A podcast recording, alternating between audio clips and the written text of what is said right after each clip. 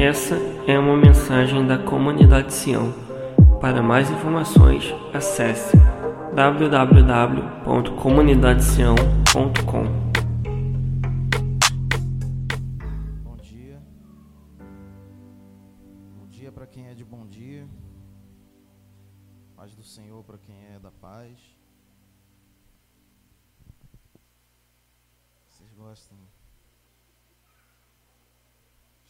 Para quem é de Shalom. É. Alguns avisos rápidos antes de começar a palavra. Que você já está cansado de saber. Eu também estou cansado de falar, mas a gente fala todo domingo. Amanhã, 10 da noite, grupo de discipulado via Skype. Terça-feira, 8 horas, vários âncoras. Quarta-feira, 8 horas, culto no Skype, tudo no Skype. Quinta-feira, 8 horas, âncora. Âncora são os grupos de conexão da nossa igreja, os pequenos grupos, grupos caseiros. Então, minha, tá, tá, tá ok. Então é isso, tá bom? Participe. É,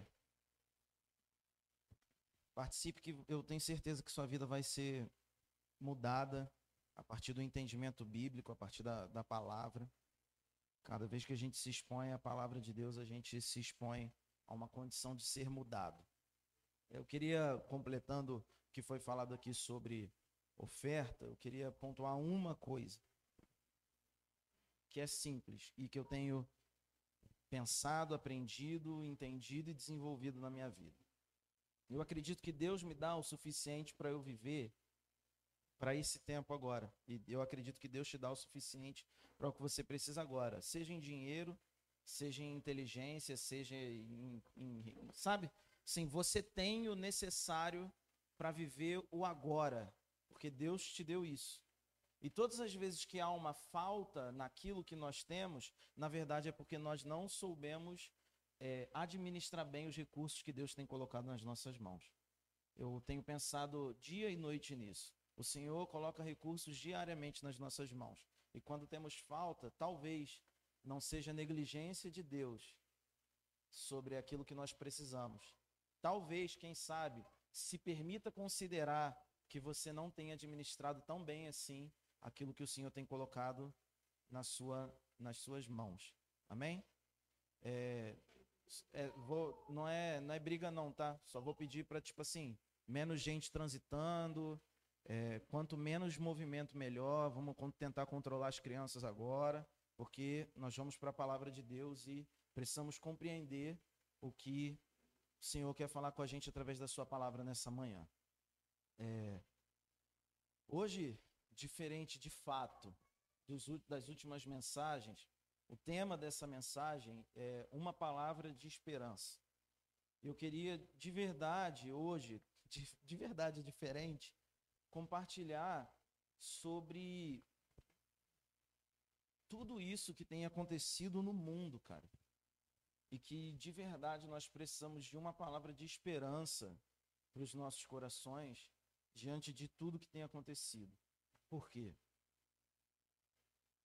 Eu não sei vocês, né? Não sei a, a realidade de cada um, mas durante os últimos meses certamente todo mundo aqui viveu os dias mais difíceis das nossas vidas. Certamente. Eu tenho certeza que não foi dia fácil para ninguém. Todo mundo aqui perdeu alguém que ama, um parente próximo, um amigo, pai, mãe, filho, filha. Todo mundo aqui teve uma perda. E com toda certeza, é, eu ouvi, por exemplo, o testemunho do Giovanni falando do pai dele, que já é um idoso, meu avô também, falando a respeito desses dias que nós temos vivido, que são dias que. E provavelmente você ouviu alguém mais velho também falando sobre isso, que nunca é, puderam observar isso acontecendo enquanto vivos. De fato, o mundo está meio esquisito de verdade, ninguém estava é, preparado, é óbvio, para toda essa situação que nós passamos a viver. Com certeza, esses últimos meses foram meses e foram dias em que a gente chorou muito mais do que o que a gente esperava para esse ano de 2020. Não é verdade? 2020 talvez tenha feito a gente chorar mais do que o que a gente esperava. Ou se lamentar, ou se entristecer. No mínimo, 2020 fez a gente ficar mais reflexivo do que o que a gente esperava que ficaríamos ao longo desse ano. E eu me lembro da nossa virada de ano. O Luiz. Foi nesse, nesse, nessa virada de ano que o Luiz pediu a Luana em casamento ou foi na anterior? Foi na anterior? É porque eu sou perdido no tempo. Mas eu me lembro da nossa virada de ano agora, essa última. Eu me lembro da gente. E você se lembra onde você estava, eu espero. Se você não se lembra, puxa na sua memória onde você estava enquanto você é, na virada do ano. Eu estava com a Fabi em casa. Esse ano a gente, diferente de todos os anos, a gente decidiu de última hora passar o ano e literalmente virar o ano em casa, juntos, nós três e orando. A gente orou junto e depois a gente orou, cada um orou em um cômodo e tal. A Fabi ficou dentro de casa. Eu fui pro quintal, a gente estava morando no greenhouse, eu fiquei lá fora na rua orando. E aí eu, eu, eu, eu sim, eu posso dizer para vocês assim, com certeza eu me lembro da, das palavras que eu falei. O ano começou já super esquisito, porque logo em seguida que eu terminei a oração, eu recebi um telefonema que eu juro que eu não queria receber. Falando de um líder que caiu. Logo em seguida, assim, o ano começou. Entrou 2020, bum. E nem o mais pessimista de nós aqui nessa manhã. Cara, você pode ser o, o falso realista que você quiser. Todo realista é um pessimista disfarçado. Vocês sabem disso, né? Você pode ser o falso realista que você quiser. Nem o, o mais pessimista aqui de nós, aqui dentro, e esperar que durante o ano de 2020 a gente vivesse coisas tão esquisitas, tão diferentes como nós vivemos. Isso me faz refletir um bocado. Eu não sei se te faz refletir, mas isso me faz pensar muito. Com certeza 2020 foi o ano da reflexão. Não acabou, né? Foi o ano, tipo, já estou despedindo, né? Não é isso. Mas Podia, né? Mas não, ainda não. A gente ainda tem. A gente está em outubro, a gente tem novembro e dezembro ainda que podem ser meses maravilhosos na presença de Deus. Se a gente souber assim desfrutar desses meses e daquilo que o Senhor quer nos ensinar ao longo desse ano esquisito aos nossos olhos, mas que com certeza, se teve um ano que você avançou em maturidade, que, ou que você deveria ter avançado em maturidade 10 anos, foi o ano de 2020. Se teve um ano que te, que te propôs a ser esticado em maturidade, foi o ano de 2020. Porque não só com talvez você tenha tido um certo medo de morrer de coronavírus, ou simplesmente de se contaminar e infectar alguém, mas não só o coronavírus, mas uma série de coisas se desencadearam, coisas ruins se desencadearam por causa disso. Por exemplo, a economia. Quem aqui não teve problemas financeiros esse ano que atire a primeira pedra? Nem o mais precavido dos precavidos esperaria passar por um ano tão duro financeiramente como esse ano que a gente passou. Então, eu estou falando isso para a gente se lembrar que, de fato, foi um ano difícil. É um ano, está sendo um ano difícil. E por isso nós precisamos nos lembrar da palavra de esperança que o Senhor nos, nos fala, que o Senhor tem para nós. É, eu vou dizer de mim, né? Por mim, assim, com certeza eu chorei mais do que eu esperei que eu ia chorar esse ano. E com certeza eu fui mais forte do que eu acreditava que seria. E é, tem uma, uma dualidade interessante nisso. Alguns de nós aqui, você que está na sua casa e, que, e as pessoas que estão aqui, encararam isso de uma maneira melhor, e outras pessoas encararam de uma maneira pior. Natural isso acontecer. Algumas pessoas reagem melhor a situações adversas e outras reagem pior a situações adversas.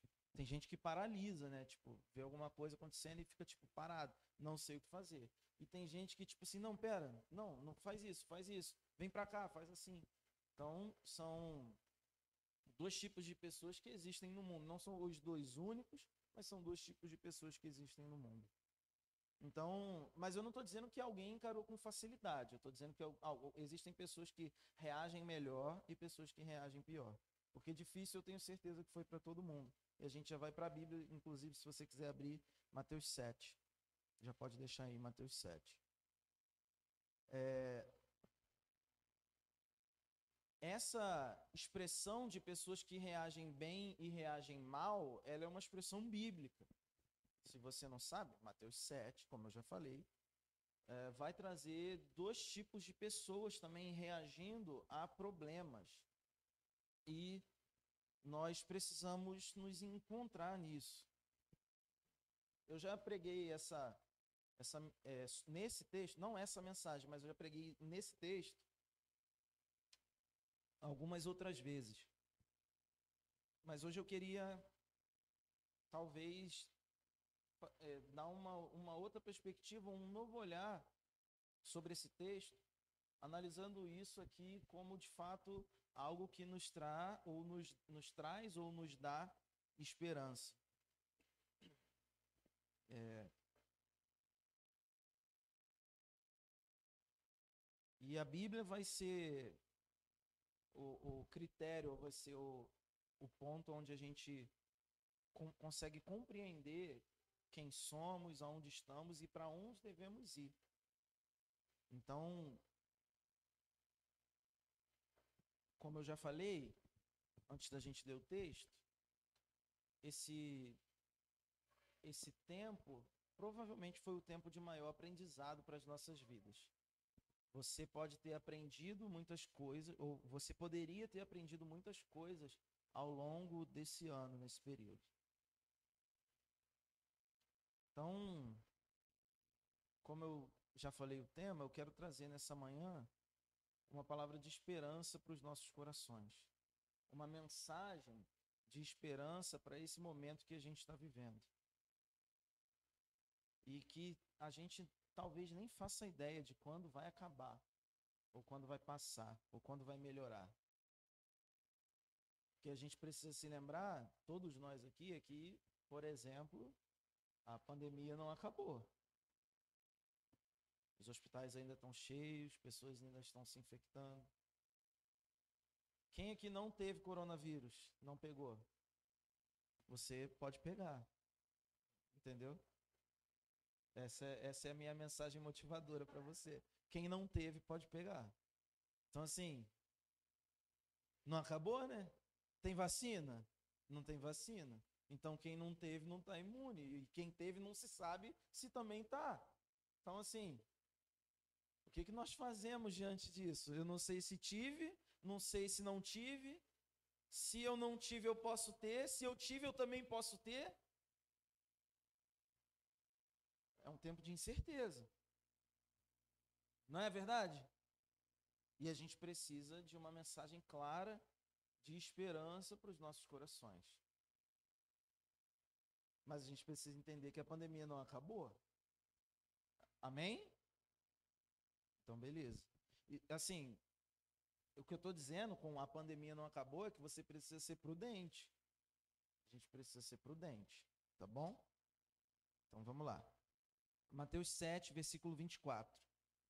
Eu vou ler até o 27, é extremamente conhecido.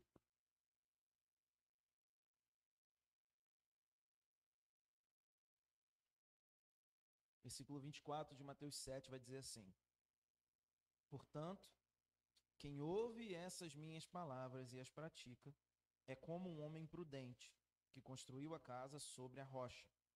Caiu a chuva, transbordaram os rios, sopraram os ventos e deram contra aquela casa, e ela não caiu, porque tinha seus alicerces na rocha. Mas quem ouve essas minhas palavras e não as pratica é como um homem insensato que construiu a sua casa sobre a areia. Caiu a chuva, transbordaram os rios, sopraram os ventos e deram contra aquela casa. E ela caiu. E foi grande a sua queda. Todas as vezes que talvez você tenha lido ou ouvido esse texto, ou alguém falando, talvez na, no seu coração, de maneira inocente, você tenha uh, associado essa, essa tempestade é, a respeito, essa tempestade que Jesus fala aqui, que vem os ventos e tal, etc. O nome disso é problema, sofrimento, é o nome, é o nome que você quiser dar nesse sentido. É, e todas as vezes que a gente lê esse texto, talvez haja uma inclinação natural para a gente para pensar nesse sofrimento, ou nesses problemas, ou nessas tribulações. A gente gosta da palavra tribulação, e quando a gente usa a palavra tribulação, automaticamente a, no, a nossa mente nos leva a acreditar que Jesus está falando aqui sobre o fim. Então, quando a gente lê esse texto, talvez você seja encorajado pelo seu coração a acreditar que Jesus está falando sobre o fim, sobre o sofrimento do fim, sobre o sofrimento do fim dos tempos, sobre a grande tribulação. Talvez, assim, você leia, talvez você até queira entender que não é. Mas quando você vai lendo, você fica tipo assim: a gente, como crente, como cristão, como evangélico, todas as palavras que a gente não gosta de usar, mas esses títulos, né? Mas nós, como servos do Senhor, a gente tem uma tendência a acreditar que tudo de ruim que vai acontecer só vai vir para o tempo do fim, ou seja, para a grande tribulação. A gente tem uma, uma, uma falsa ideia de evangelho, acreditando que agora segura a tua vitória, Estevão. Porque a tua vitória ela vai chegar hoje. E a gente tem esse, esse mau hábito de acreditar num evangelho extremamente triunfalista de que nós receberíamos alguma recompensa de Jesus agora, mas quando a Bíblia vai apontar para as recompensas de maneira eterna. O apóstolo Paulo vai falar isso em quase todas as suas cartas. Não buscar, Jesus vai dizer, não buscai as coisas da terra, mas buscai primeiramente o reino de Deus e a sua justiça e as demais coisas vos serão acrescentadas. Essas demais coisas são coisas básicas para a nossa existência terrena. O texto vai dizer isso. O texto aponta quais são essas demais coisas. E todas as vezes que a gente vai analisando problemas, e a palavra tribulação ela, é, é ela tem uma problemática para a gente, porque a gente vai sempre tender a interpretar como se agora a gente estivesse imune. Estou em Jesus, pô. Vim para Jesus, Parei de sofrer, não tenho mais, não tenho mais tempo ruim. Não tem mais nada de mal que vai acontecer comigo. Ninguém pode me deter. Nada pode me abalar. E essas, essas afirmações que a gente faz, estando em Cristo, acreditando que talvez isso seja somente para um momento agora. É claro, meu amigo, que estando em Cristo, nós passamos por problemas com um entendimento diferente. Por quê? Porque as coisas de agora são um vislumbre das coisas que hão de vir. Então, nós sofremos agora, e aí e o apóstolo Paulo vai falar que ele vai tratar todos os sofrimentos de agora, todos os seus problemas, tudo aquilo que está acontecendo de ruim na tua vida, que está acontecendo na minha também. O apóstolo Paulo vai dizer que as leves e momentâneas tribulações ou os problemas de agora não tem como se comparar com a glória que há de ser revelada. Vocês estão comigo no que eu estou falando? Vocês estão entendendo? Então, a gente tem uma, uma falsa interpretação e nós somos, fomos levados muito a acreditar que, pronto, agora eu estou em Jesus, pega o problema, faz uma bolinha e, pum, nunca mais eu vou passar por dificuldade financeira, porque Jesus agora é o meu coach financeiro. Pronto. Ele vai me ensinar como fazer tudo. Pronto. Agora é como se fosse uma mágica. Não existe essa mágica. Não existe o Senhor nos chama, o, o, o Giovanni falou, sobre mordomia. Sobre todas as coisas que o Senhor nos dá, nós devemos tratá-las com zelo. Então não existe uma fórmula mágica de, de que, tipo assim, eu tô cheio de dívida, aí eu aceitei Jesus. Some a dívida, acabou. Ninguém mais vai me cobrar. A sua dívida com Deus foi paga em Jesus, mas a sua dívida com seu irmão tu paga. Amém? Eu tô nessa também, num caminho difícil de pagar as dívidas. É, é difícil, não estou falando assim, é fácil. Não estou dizendo que isso é uma parada moleza. A gente faz besteira. Normal. E a gente tem que arcar com as besteiras que a gente faz e pagar aquilo que a gente deve. Negociar aquilo que a gente deve e falar: olha, eu não tenho essa. Um exemplo de uma dívida financeira. Eu não tenho essa quantia, pode pagar, mas eu posso te pagar X. Eu, você aceita? É assim que eu consigo agora, senão vai demorar um pouco mais. Ou então você, sei lá, ficar quieto. Ou me perdoa, né? É uma boa. Ou você me perdoa. E aí pronto. Mas vocês estão entendendo o que eu estou dizendo? Eu tô, estou tô precisando fundamentar algo para a gente entender. Entender que não existe uma fórmula mágica, sabe? Tipo assim, Deus é uma fada mágica que joga um pó na tua cara e aí você, pronto, acabou. Sofrimento não existe. Tribulações não, não passaremos. Não. E a Bíblia vai nos apontar para isso. Então, cara, quando a Bíblia está falando de sofrimento, na maioria das vezes é tipo para agora, para já. Quando, inclusive, quando ela vai falar em Mateus 24, quando Jesus vai falar sobre os sofrimentos maiores do futuro, ele mesmo vai usar a expressão grande tribulação. E, e nas outras vezes ele vai dizer somente tribulação. Então, os sofrimentos do futuro são para o futuro. Uma perseguição sobre a igreja, os juízos de Deus, e etc, etc. Essas coisas vão acontecer no futuro. Mas e agora? A gente está isento, a gente está imune a sofrimentos, a gente está imune a ter problemas? Não, não estamos. Definitivamente não estamos. Então, quando esse texto está falando sobre tempestades, ele não está apontando para frente, ele está falando para agora. Jesus está dizendo: existem dois tipos de pessoa: o sensato e o insensato, aquele que ouve e pratica, aquele que ouve e não pratica.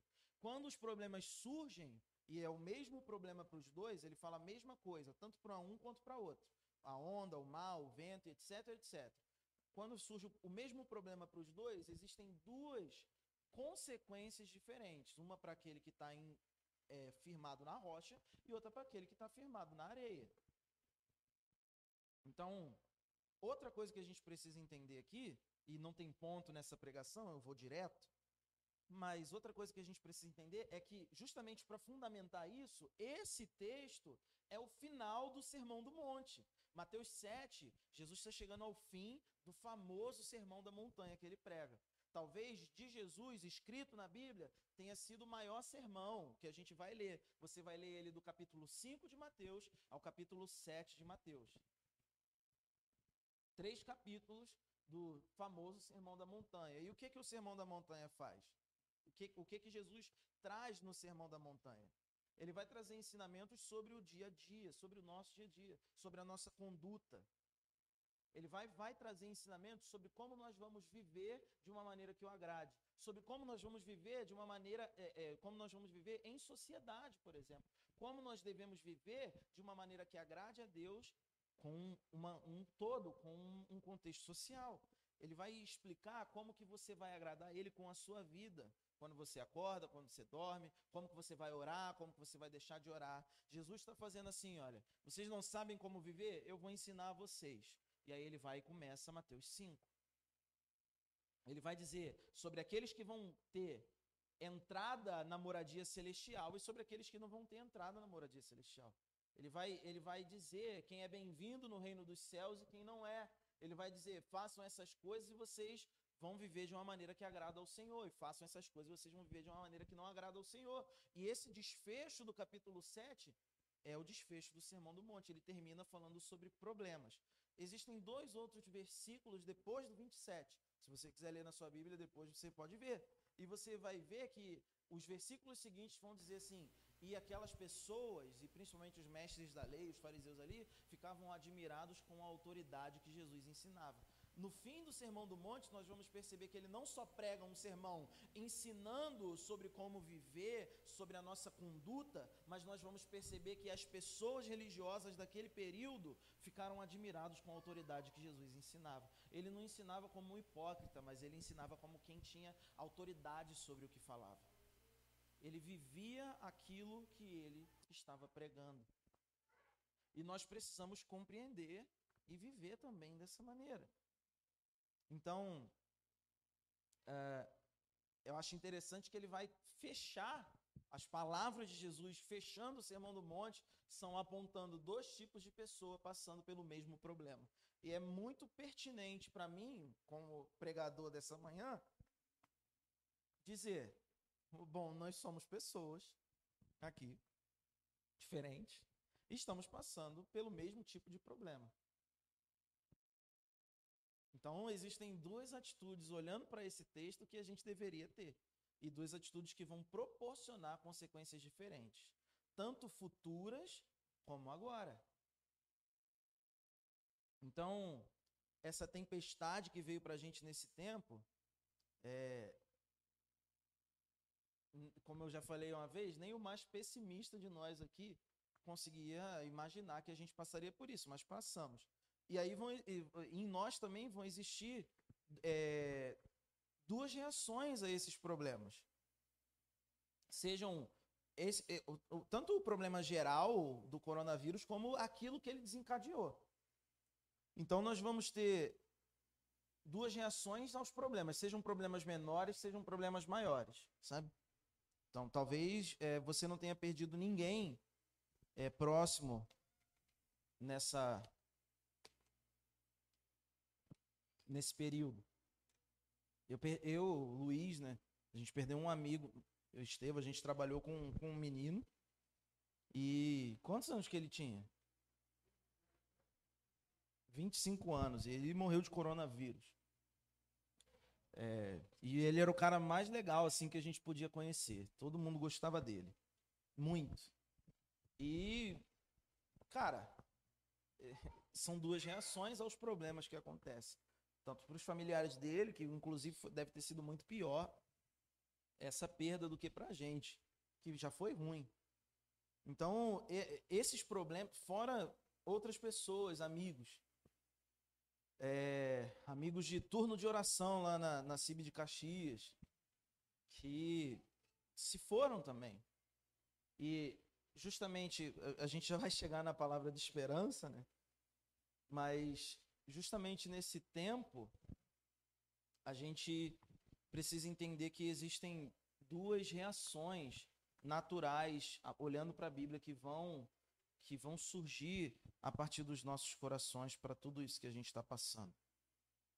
E se a gente não tiver alicerçado da maneira correta, nós vamos é, ruir. E se nós estivermos alicerçados da maneira correta, nós vamos conseguir prevalecer sobre esses problemas, sobre essas essas coisas ruins que acontecem todos os dias com pessoas boas. Coisas ruins acontecem todos os dias. Inclusive com pessoas boas, inclusive com crentes.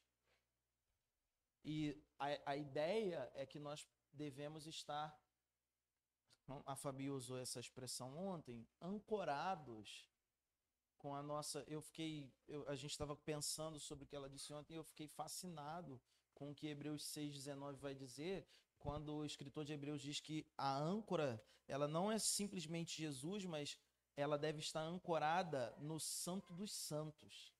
Ela, umas versões vão dizer, essa âncora está além do véu. Saca profundeza, saca profundidade nos lugares mais profundos em Deus. Saca? Nos lugares mais profundos em Deus, a nossa esperança deve estar lá. Na, na profundidade do Senhor. É isso que o escritor de Hebreus está dizendo ali. Hebreus 6,19. Quando ele trata a esperança, onde a nossa esperança deve estar. Ele fala que essa esperança ou essa âncora deve estar além do véu. Ele faz uma analogia ao, ao Antigo Testamento, quando o sacerdote passava pelo véu e Lá ele entrava na presença de Deus. E ela precisa estar para dentro do véu, ela precisa estar. Nós precisamos ter a nossa esperança ancorada no Senhor. Agora, uma coisa que fica clara para a gente nesse texto é que, gente, dias difíceis vão vir, sobre bons e sobre maus. Os problemas vão chegar na nossa porta e que há uma maneira de não nos abalarmos ou não cairmos Não no sentido de deixar a fé, saca? Não cair, tipo, ah, ele caiu, foi embora da igreja, não é mais crente. Não é isso. Essa maneira é não depositando a nossa fé, ou melhor, essa maneira de não cairmos é depositando a nossa fé na pessoa de Jesus, para além do véu. É estando com a nossa esperança completamente agarrada e alicerçada em quem Jesus é e no que ele fez. A casa, eu já falei isso, a casa sobre a rocha é isso, é construir a, a, a nossa vida e não é simplesmente também é ruim quando a gente usa essa expressão que a gente pensa em coisas literais. Então, tipo assim, constru... talvez você pense literalmente em construir uma casa, mas é tipo assim, toda a sua vida, todos os seus projetos, todos os seus sonhos completamente alicerçados em quem Jesus é. Isso te demanda é, uma busca incessante por intimidade com Deus, para entender quem Ele é uma busca incessante por intimidade com o Espírito Santo, para compreender quem é esse Deus, para que você possa alicerçar a sua vida, os seus sonhos, os seus desejos em quem Ele é. A gente faz orações do tipo assim, Senhor, alinha a minha vontade, a sua vontade, como se isso fosse acontecer magicamente. A vontade de Deus está explícita na Bíblia. Ou você toma vergonha na cara, lê a Bíblia, entende qual é a vontade de Deus e, de propósito, vai para perto da vontade de Deus e sonha e deseja aquilo que ele já instituiu como sua vontade. Ou você para de enganar a si mesmo, porque de maneira mágica isso não vai acontecer. Nós, intencionalmente, precisamos chegar a nossa vida para perto de Deus.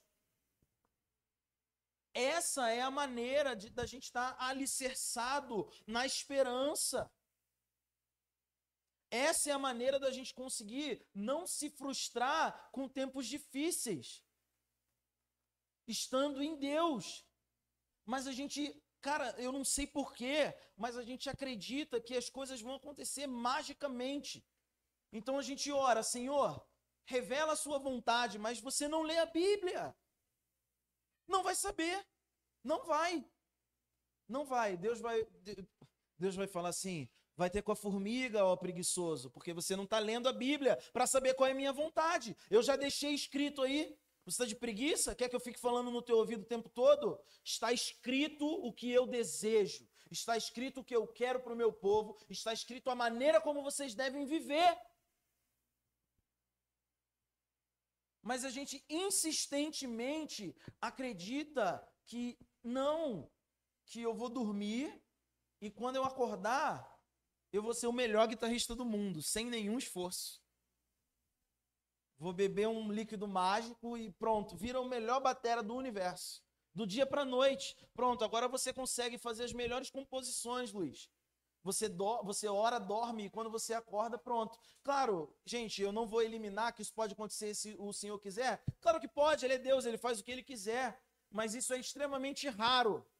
Extremamente raro de acontecer. Os personagens bíblicos precisaram trabalhar. Vamos olhar para a história de Neemias. Quando você chegar em casa hoje, abre, abre o livro de Neemias e vê como ele trabalhou na reconstrução dos muros de Jerusalém com pessoas fiéis ao lado dele e trabalharam dia após dia inclusive quando outras pessoas tentavam desanimar o povo e tentavam colocar o povo contra Neemias e aqueles que estavam construindo. As coisas que nós construímos em Deus são, requerem um pouco de esforço de nós também. As coisas não acontecem de maneiras mágicas. Como, como seria bom se as coisas acontecessem assim, velho? Como seria gratificante? É claro, existem milagres, com certeza que existem milagres. Eles acontecem, acontecem sim. E nós esperamos por eles. E seria maravilhoso se eles acontecessem de maneira assim, ó, miraculosa, se as coisas mudassem de maneira miraculosa. O problema é, e se não acontecer? Você vai passar a sua vida toda esperando? E se o Senhor não quiser fazer dessa maneira, o seu ponto de responsabilidade é se aproximar de Deus e fazer da maneira como ele já instituiu. Amém?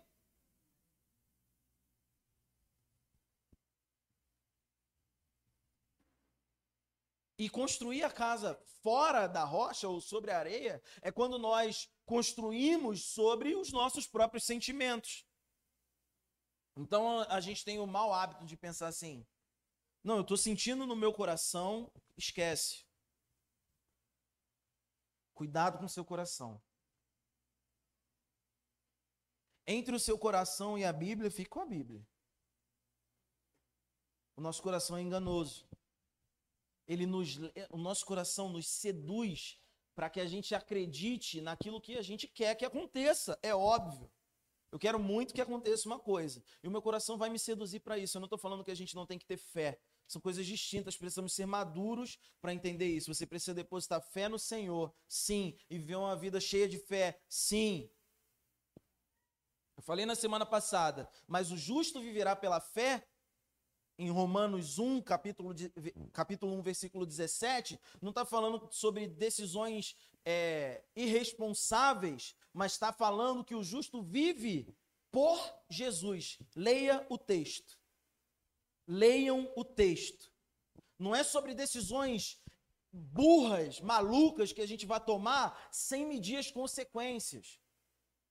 Mas ele está dizendo que Nesse texto, ele está dizendo que a, a, justiça de Deus se dá por meio de Jesus. Por isso, o justo viverá pela fé. Dessa maneira.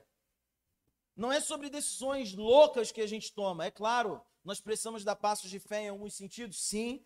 Nós agimos pela fé em alguns momentos, sim. Mas esse texto não diz isso. Nós vivemos por Jesus. Não, tipo, no lugar dele, mas por causa dele, entendeu?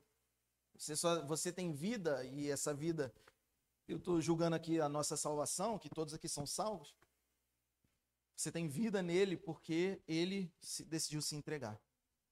Construir a, a casa sobre a, a areia é a gente deixar de fazer isso. É a gente agir de maneira leviana, é a gente construir as coisas sobre os, as, as emoções. Então, tipo assim, eu sinto e aí eu faço. Na maioria das vezes que a gente age por emoção, na maioria das vezes que a gente age por emoção, eu, eu, se eu perguntasse assim, quem aqui já quebrou a cara por agir por emoção? Com certeza, com certeza, muitas pessoas aqui levantariam a mão. Assim, em, em qualquer, em qualquer respectiva área. Se eu falar assim, quem aqui já namorou alguém por emoção e quebrou a cara? Todo mundo aqui, ó, tipo, ia ter uma ola aqui da comunidade Sião. Menos quem namorou só uma vez. Glória a Deus por essas pessoas que namoraram uma vez e casaram com, com essa pessoa. Glória a Deus. Mas quem não, tipo, quem é que já se frustrou emocionando? Por quê? Porque a gente tende a tomar decisões baseadas no nosso coração. Não, olha só, eu sinto, cara, espera, vai com calma. Sentir é bom, é importante, mas você precisa julgar o que você está sentindo. E o parâmetro para esse julgamento é a Bíblia. Então calma, como é? Torcedores, calma. Beleza? Quando calma. Calma, calma. Fica calmo. Quando você achar que é o momento de agir, pense mais duas vezes. É, é, é assim que nós não construímos a nossa casa sobre a areia.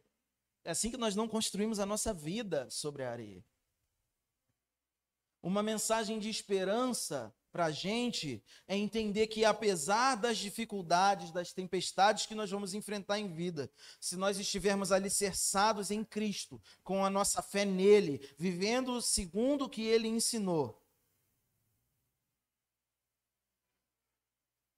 nós não, aí sim, nós não seremos abalados. Aí sim, nós não nos frustraremos uma mensagem de esperança é estar completamente alicerçado em Jesus. É isso que Mateus 7, 24 logo vai começar dizendo. Logo de cara ele vem dizendo: Portanto, quem ouve as minhas palavras e as pratica é como um homem prudente que construiu a sua casa sobre a rocha. Caiu a chuva, transbordaram os rios e sopraram os ventos, os problemas vieram, deram contra aquela casa. Os problemas foram de encontro àquele lugar, àquela pessoa, eles foram de encontro a você mas porque nós ouvimos as palavras de Deus e as praticamos, vivemos segundo aquilo que Ele deseja. Porque, porque temos os nossos alicerces na rocha, nós não somos abalados. Aí sim. Jesus também vai alertar sobre as aflições que nós teríamos em vida. João 16, versículo 33, Jesus vai dizer: No mundo tereis aflições, mas tenham bom ânimo, eu venci o mundo. Ele vai dizer: Cara, vocês vão passar por dificuldades, mas vocês precisam estar tranquilos em mim. Ele está dizendo que as soluções iam acontecer de maneira fácil e rápida? Não. Ele está dizendo que a gente não ia passar por isso? Não. Mas ele está dizendo: fiquem tranquilos em mim. Meus amigos, o que nós vivemos aqui é uma sombra daquilo que nós viveremos. Como o apóstolo Paulo vai dizer, e eu já falei aqui, as coisas que nós passamos aqui em vida não se comparam com as coisas que vão ser reveladas. A mensagem de esperança é que nós até temos problemas aqui, mas eles passam. De uma maneira ou de outra, eles passam. Eles acabam. A maneira da gente não se abalar com esses problemas aqui, da gente conseguir viver a vida na terra, enfrentando os problemas, é ciente que em Jesus nós temos promessas riquíssimas a respeito do nosso futuro. As promessas de Deus para nós a respeito do nosso futuro são maravilhosas. Apocalipse vai dizer para gente que Ele mesmo, cara, isso é muito bom. Que o próprio Deus vai enxugar a lágrima dos nossos rostos. Saca os problemas que você está vivendo agora? Saca. A promessa que nós temos é que Deus, o soberano, o maior, perfeito, grandioso, esse cara, esse Deus, ele pessoalmente, pessoalmente, ele vai se aproximar de você e pessoalmente, olhando nos seus olhos, ele vai falar assim: acabou, fica calmo e vai enxugar as suas lágrimas dos seus olhos. Você quer esperança maior do que essa? O próprio Deus te amando de maneira pessoal.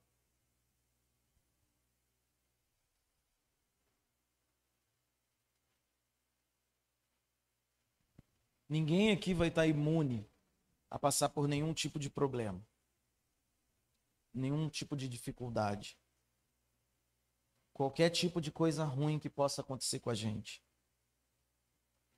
Mas se a nossa fé estiver alicerçada na rocha e não nos nossos sentimentos e nas nossas emoções, apesar de, desses problemas serem desconfortáveis, eles não nos levarão à ruína porque nós entendemos que a nossa vida não acaba aqui.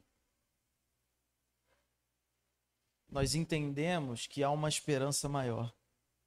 Há um caminho superior. Há algo maior do que o que nós podemos ver. Sabe o que você pode enxergar? Sabe as riquezas que nós almejamos? Sabe a vida melhor que nós almejamos? Sabe, todos esses lugares, há uma coisa muito maior do que isso tudo.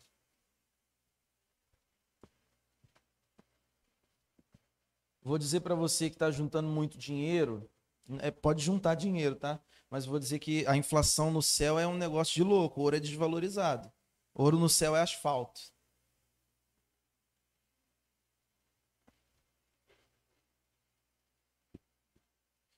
Porque não há uma riqueza maior do que a presença de Deus. Por isso as coisas que a gente dá valor são supérfluas lá. Na Nova Jerusalém, as coisas que a gente traz com valor, que dá um, uma importância maior, elas são colocadas em segundo plano, porque a maior riqueza que nós poderíamos ter é a presença de Deus eternamente.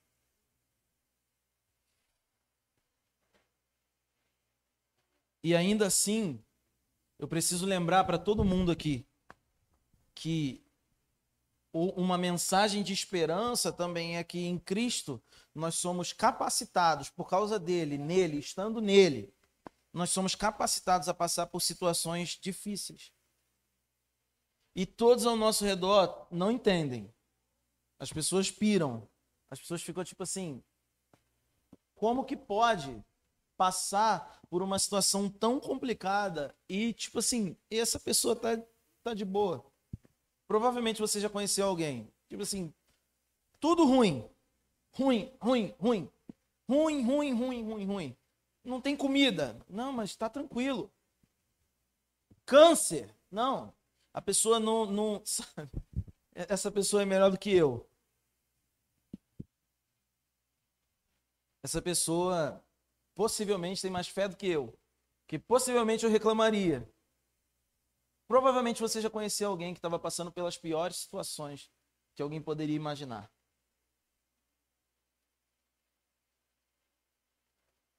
Essa pessoa entende quem ela é em Deus, ela entende que ela tem paz com Deus. Vocês lembram disso que eu falei?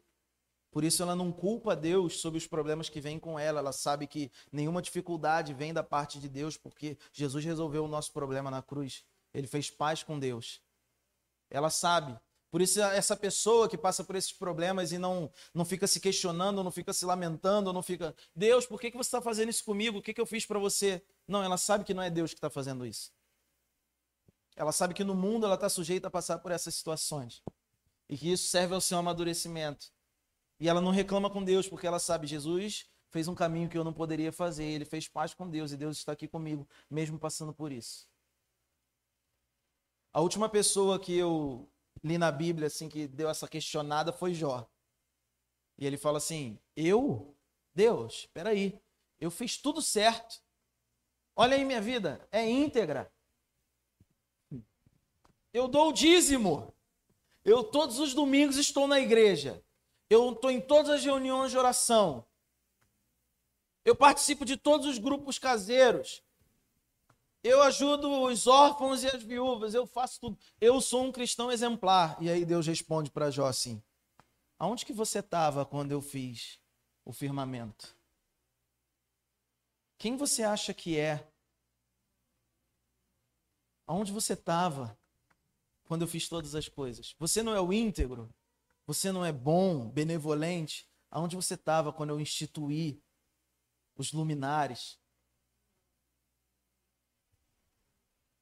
Nós precisamos entender que as coisas que acontecem, uma vez que estamos em Cristo, as coisas ruins que podem acontecer com a gente, elas não acontecem da parte de Deus.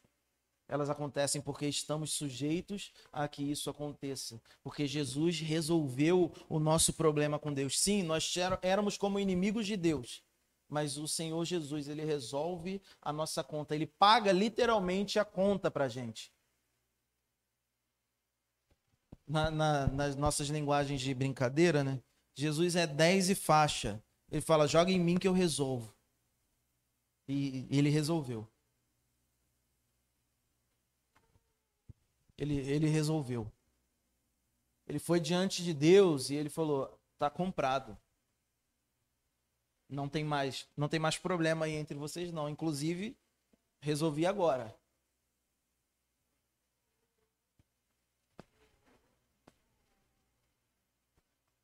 Deus chamou o homem à sua presença uma segunda vez, é uma, é uma brincadeira, tá, gente?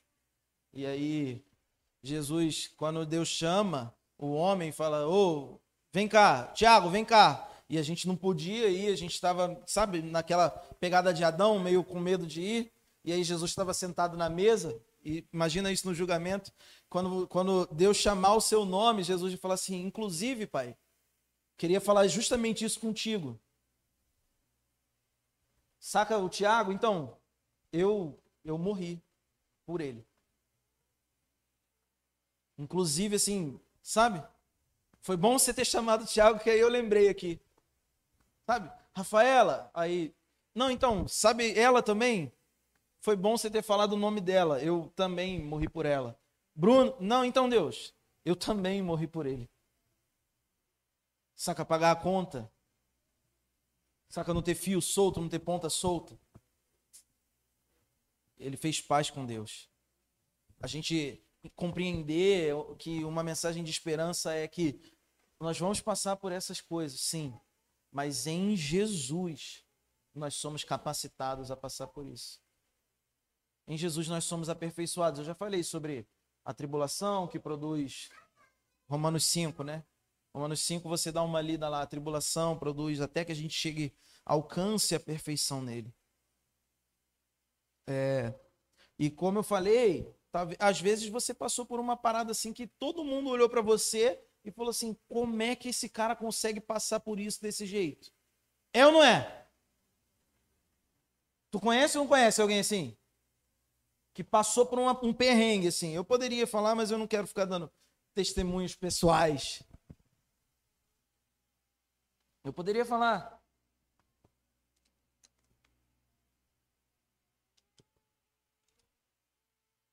Para não falar de mim, vou falar da minha mãe, que teve câncer. E que eu não conheço alguém mais forte que ela, assim. Na boa, eu nunca conheci alguém mais forte que ela. E que está passando por vários problemas de saúde ainda. Mas que permanece. Serena e calma. Saca? Não perder o controle. Não sair das estribeiras. Sabe? Não se desesperar. E quando você conversa, não, Deus está no controle. Sabe, sabe desespero de ouvir alguém falando isso? Tu vê o mundo caindo. Livres cantou isso, né? Quando o mundo caiu ao meu redor, ele fez lá a versão do da banda lá que eu esqueci o nome, acho que é Fio o nome. Sabe, não não sair disso. A parada tá caindo, tá todo mundo meio tipo assim, velho, faz alguma coisa. Não, velho, calma, Deus Deus está no controle. O Senhor nos capacita a ser assim. Deus nos capacita a ser assim. Essas situações são chatas, dolorosas, difíceis, mas elas não têm a capacidade de nos parar.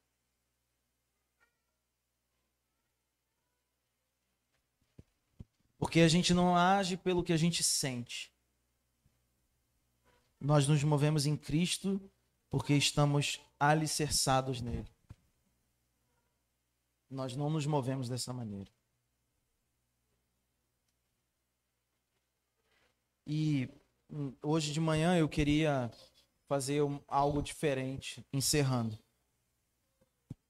Eu queria que você ouvisse o versículo que eu vou ler.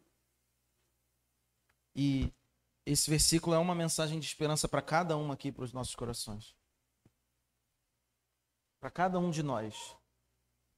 E esse versículo também é como um convite para você que entende que precisa se reaproximar de Deus ou que até mesmo precisa receber ou ser recebido por Deus. Você que entende isso que eu estou falando, você que compreende isso. O versículo é o seguinte. Pera. São dois versículos.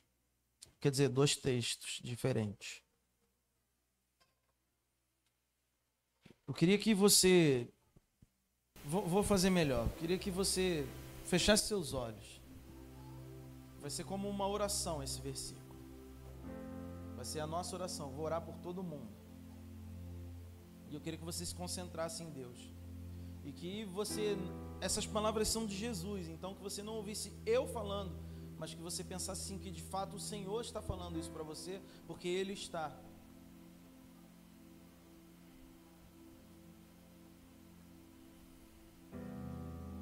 Venham a mim todos os que estão cansados e sobrecarregados, e eu lhes darei descanso.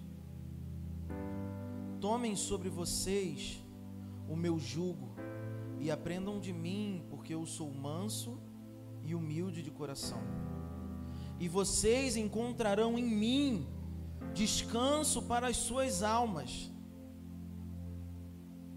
pois o meu jugo é suave e o meu fardo é leve. E mais uma vez, venham a mim, todos os que estão cansados e sobrecarregados, porque eu lhes darei descanso. Tomem sobre vocês o meu jugo e aprendam de mim, pois sou manso e humilde de coração. E vocês encontrarão descanso em mim para as suas almas, pois o meu jugo é suave e o meu fardo é leve. E ainda, lancem sobre ele, lancem sobre Jesus toda a ansiedade toda a sua ansiedade, toda a nossa ansiedade, porque Ele tem cuidado de nós dia após dia, incessantemente, sem dar descanso às nossas almas, sem dar descanso aos nossos espíritos. Ele tem cuidado das nossas almas, como um pai zela pelo seu filho, ele tem cuidado de nós a cada dia e não tem deixado faltar nada, não tem deixado faltar refrigério às nossas almas. O Senhor tem cuidado de você. Em dez meses de dificuldade, o Senhor tem cuidado de você. O Senhor tem cuidado de nós. Estamos nele e não temos falta de nada, porque Ele tem cuidado de nós. Lancemos sobre Ele as nossas dificuldades, as nossas ansiedades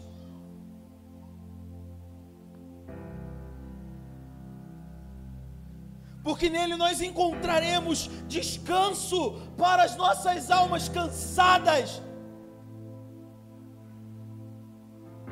Ele é o pastor e ele é o pasto. Nele nós temos o caminho e nele nós temos as águas tranquilas. Ele diz: Venham, bebam de mim, e vocês se aliviarão. Confiem em mim, e vocês viverão de uma maneira plena. Estejam em mim e vocês terão tudo o que necessitam.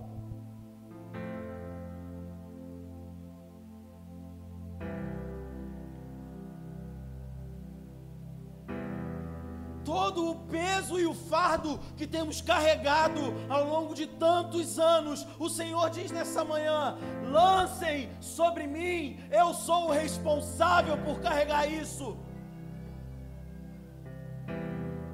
Isso não é para vocês, isso é para mim. Eu levo o seu fardo.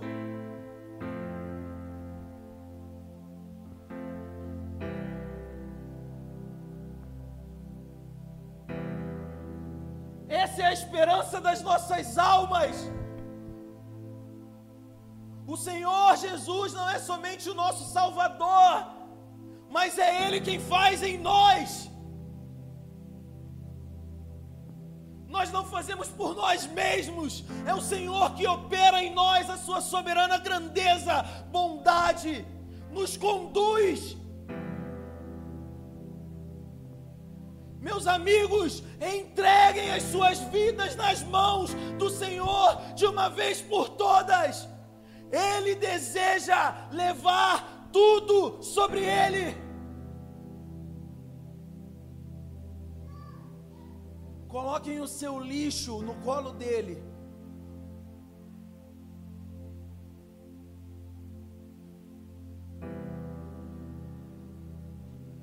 Todo o esterco que nós produzimos, ele diz: lancem sobre mim. Esse é o meu trabalho. Se vocês estão cansados, eu vou dar descanso. Se vocês estão sobrecarregados, eu vou aliviar as suas cargas. Aprendam de mim, porque eu sou manso e humilde de coração em mim vocês vão encontrar descanso para as suas almas. Em Cristo nós temos águas tranquilas. Em Cristo nós temos águas tranquilas. Ele é o nosso lugar de descanso, Ele é o nosso lugar de repouso. porque o jugo dele é suave. Ele não nos machuca na sua condução. Senhor nos guia com um jugo que não machuca, não nos machuca durante o caminho. O jugo dele é suave. E o fardo dele é leve. Ele tem cuidado de nós. Ele tem cuidado de nós.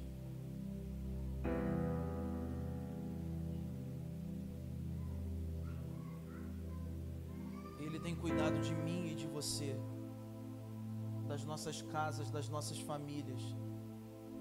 Ele tem cuidado da comunidade Sião. Ele tem cuidado dos seus pais, dos seus parentes, dos seus casamentos. Ele tem cuidado de nós.